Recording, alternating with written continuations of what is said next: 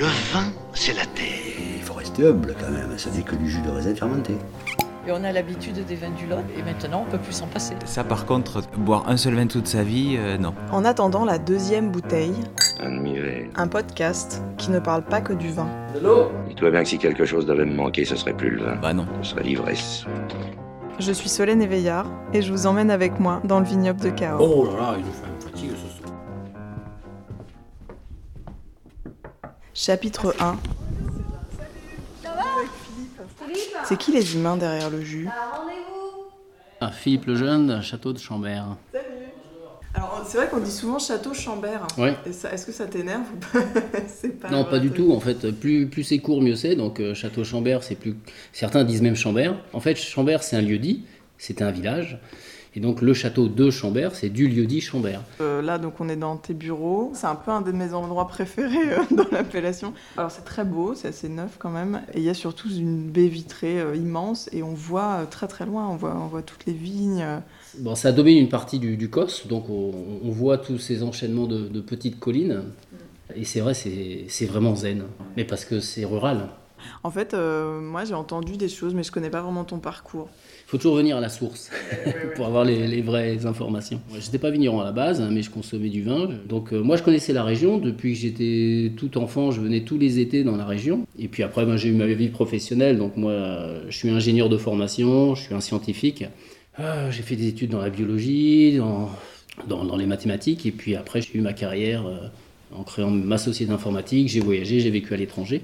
Euh, Ça m'a éloigné de, toute cette région et puis euh, je suis revenu dans la région euh, il y a une quinzaine d'années. Donc je voulais revenir sur certaines racines qui me convenaient bien.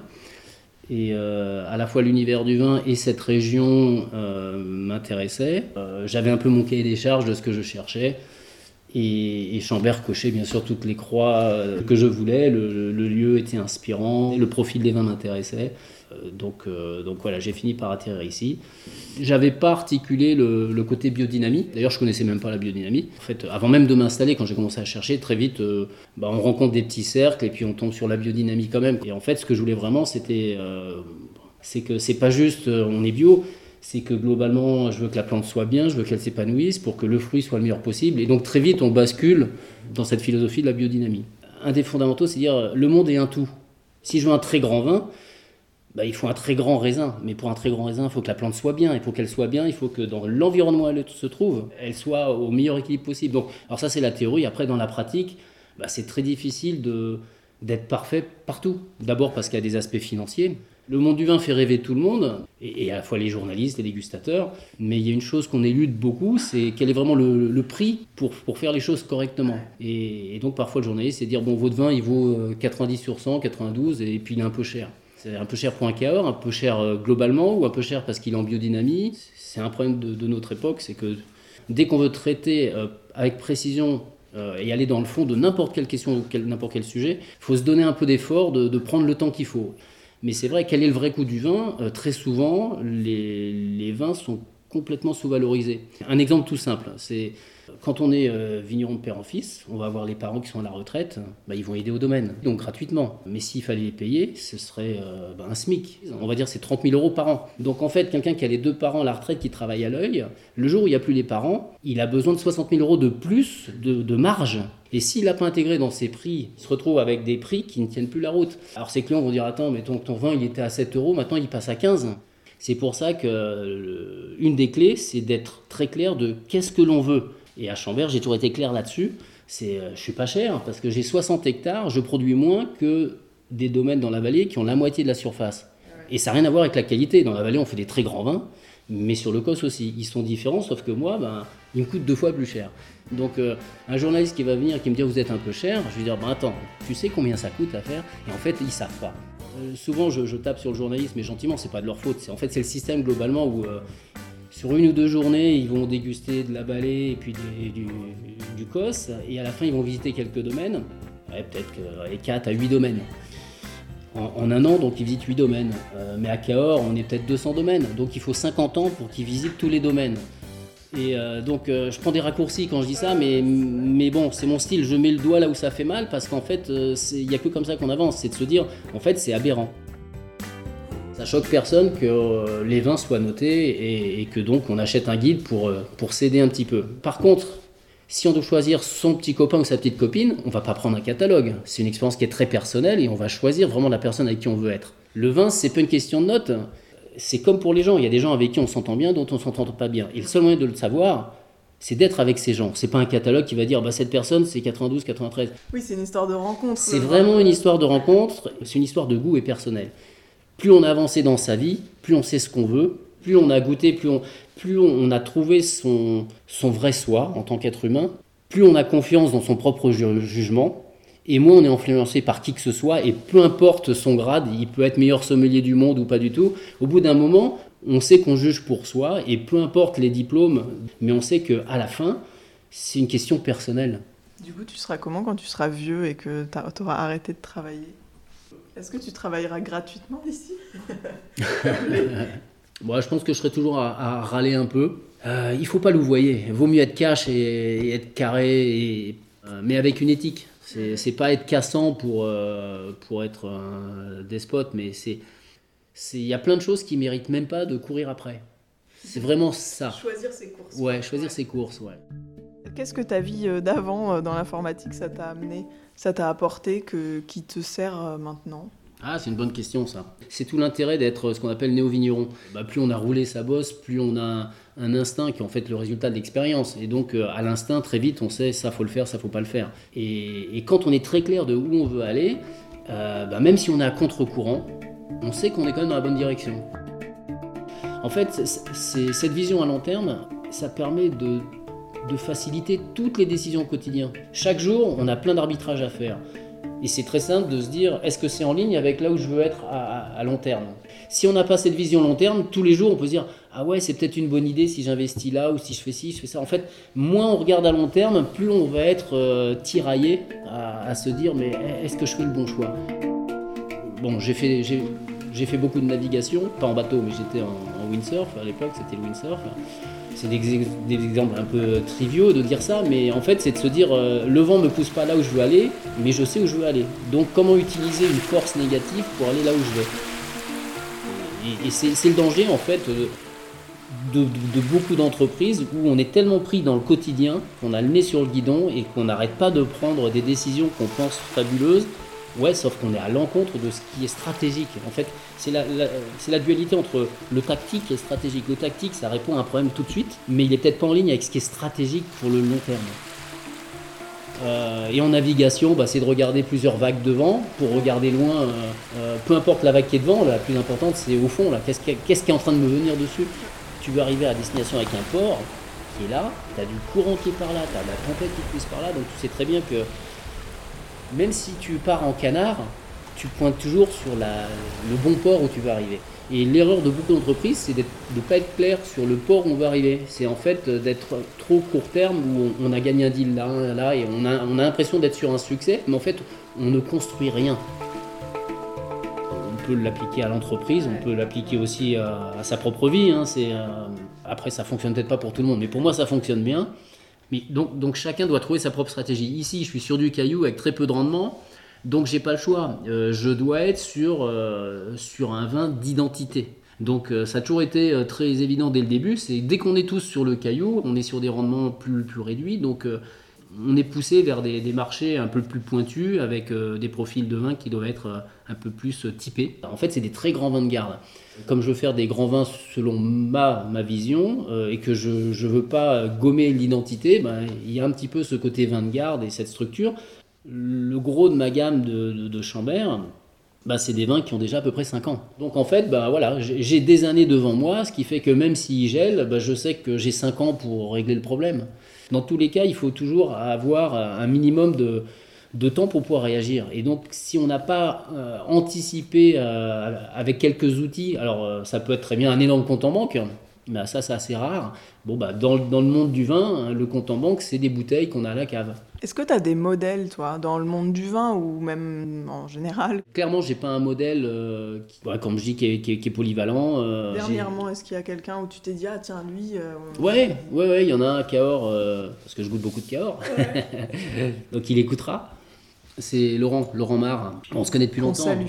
Ouais, qu'on salue. Et donc, dans un de ces vins que j'avais goûté, j'ai j'ai pas goûté toute la gamme, donc je peux pas non plus. euh, C'était sur un, un- un beau vin de fruits, mais sans essayer de, de polir la, la structure. C'est le côté identitaire qui est là. Et pour moi, c'est euh, c'est le bon choix. Mais c'est ma vision, et donc euh, voilà. En plus, il fait un petit temps euh, de printemps. Chapitre 2. Il gèle la nuit quand même. Et les Ouais. grappes, elles grandissent où? Donc là, on est sur, euh, comment tu disais, la coursive Ouais, qui a... euh, c'est- suspendu là. Voilà. Donc, voilà, on, a, on pourrait jouer au bowling. on peut- Ouais. Alors, je veux pas dire des choses un peu mystiques, mais je trouve qu'il y a quelque chose de fort ici, et je, je sais pas euh, ce que c'est. On ressent Alors. un calme et... Ouais, moi, euh, moi, ce que, ce que j'ai toujours trouvé ici, c'est euh, on a une bonne vibration. Quand on parle biodynamie, tout est vibration. Après, euh, même, même, même nous, au niveau atomique, on est, on est des vibrations. hein. Mais ici, on, on sent effectivement qu'il y a ce côté zen, cette bonne vibration. Et je, je- je suis d'accord avec toi, c'est vraiment ce que je ressens. Il y a la nature qui nous saute aux yeux, en fait, où on regarde, elle est là, et je sais pas, ça calme, en fait. Comme, Ouais, comme calme. devant les, Ouais. les paysages euh, un peu époustouflants. Et donc, il y a un château, quand même, des chais aussi, qui sont... C'est de l'ancien aussi, ça, non? Euh, le château et les deux pentes de, de toit qui sont derrière, là, donc ça, c'est des chais historiques, euh, aussi vieux que le château, et ça, euh, ça a été rajouté pour agrandir encore plus euh, les chais.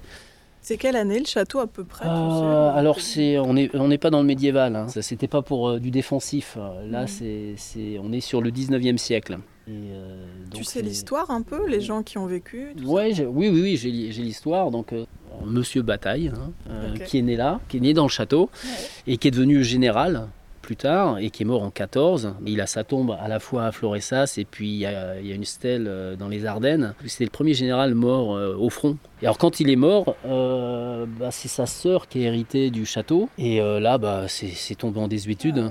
Euh, donc c'est devenu de la friche. Euh, après, je sais qu'il y a eu un peu de, de- de moutons. C'était des prairies. Euh, les vignes ont Ah été ouais. replantées et la première récolte en 78. Voilà, donc il y a eu un énorme trou, en gros de 14 à 74. Mais au 19e et avant, euh, bah, Chambert c'était couvert de vignes. Si on remonte à plusieurs siècles, de toute façon tout Cahors c'était couvert de vignes. Et ça, te fait quoi de faire partie du- d'une histoire, d'un lieu?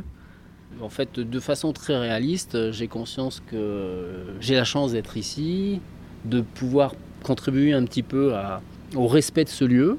Mais c'est un passage de relais, donc euh, j'essaie de faire les choses le mieux possible dans une vision long terme. Euh, voilà, donc aucune, ambition personnelle. Le, le lieu est tellement puissant par lui-même que le plus important, c'est que quoi que je fasse, ça doit être cohérent par rapport au lieu. Parce que voilà, euh, un jour, je serai juste un nom parmi d'autres qui sera passé à Chambert, quoi. Ce, ce côté euh, un peu futile, euh, pour revenir sur les, sur les journalistes, parce que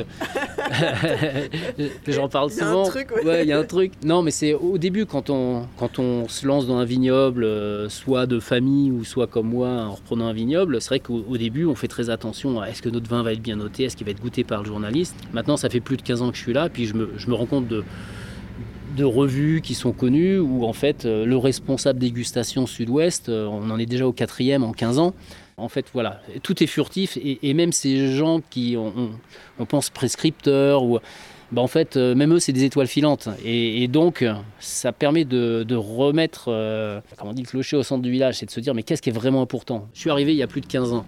Je connais les arbres qui sont là et j'ai vu à quel point ils ont peu poussé en 15 ans. Tout est très lent. Donc, quand on voit ici des chênes qui font euh, aller 7-8 mètres, on se rend compte qu'ils sont là depuis plus de 60 ans.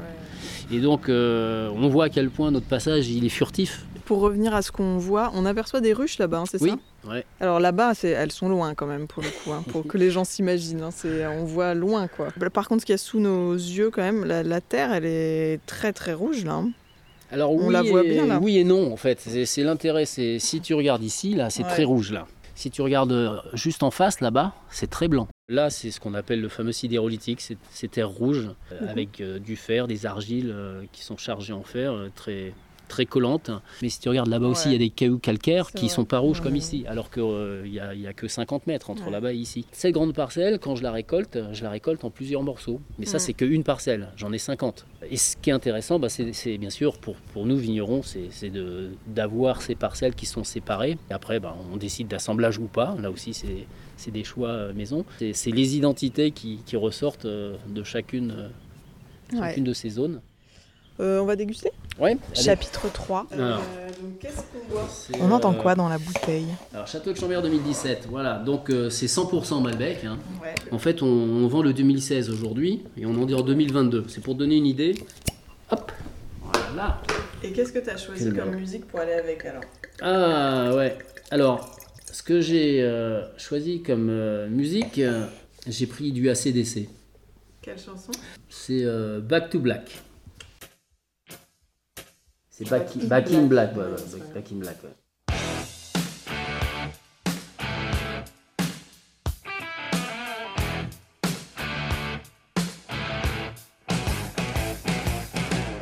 Ça, ça, ça résume tout ce qu'on a déjà discuté ensemble. Euh, L'intro, le rythme, il est ferme, il est précis. Comment je m'imagine avec ça C'est exactement comme je vis tout ce que je t'ai dit, c'est-à-dire que avec cette air de musique, euh, tu t'imagines que tu peux être sur, euh, une route où tu marches et, euh, et personne va te gonfler. Tu es dans ton trip et peu importe ce qui se passe autour, tu as, voilà, t'as ce rythme, tu as tes certitudes et tu avances. Et, donc c'est pareil pour le vin, je sais ce que je veux. Et je me fous pas mal de ce qu'on va dire. Je sais que j'ai raison, je sais ce que je fais, je sais ce que je veux.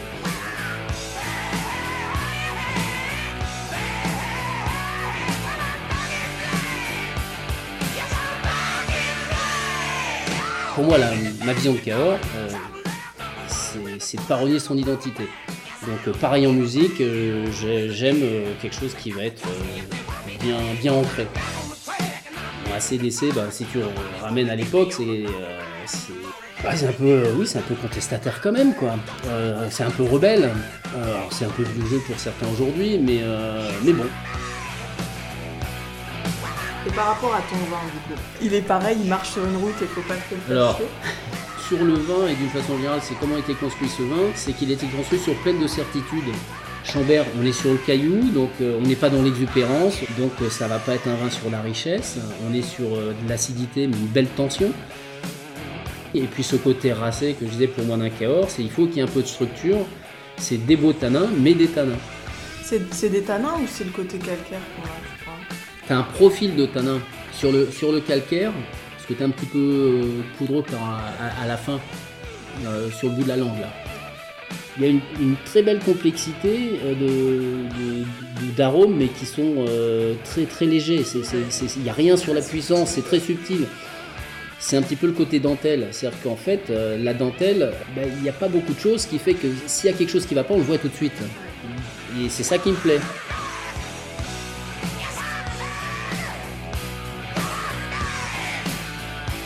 Qu'est-ce que ça te fait l'ivresse à toi? Qu'est-ce que ça t'apporte en plus ou en moins Moi, J'ai pas, j'ai pas l'ivresse mauvaise, donc ça va. On est, on est, on est plus zen. C'est la sérénité Ouais, c'est la sérénité. L'accès plus rapide à la sérénité. Je suis juste un, un peu plus zen, peut-être un peu moins distant ou un peu moins froid, quoi. Euh, alors, ce côté distant ou froid, c'est c'est ma personnalité, c'est simplement que dans ma tête, je suis toujours sur 10 000 trucs et je suis, des- je suis toujours à, dans 10 ans, exactement. Voilà, donc, euh, donc forcément, ça, ça fait un petit sérieux quand même. Moi, tu me sens pas froid, tu me sens juste ancré, quoi. Vraiment. Et on a l'impression qu'il y a rien qui peut venir te, te chambouler, quoi. Oui, oui, oui. Alors, oui, puis donc là où c'est vrai, c'est- avec mon âge, mon expérience, euh, j'ai- j'ai beaucoup de certitudes maintenant, mais suite au vécu, aussi du réalisme, c'est que, comme disaient mes grands-parents, c'est quand la santé va, tout va. Et, euh, et donc, faut pas stresser. euh, en tout cas, faut être très très zen, encore une fois.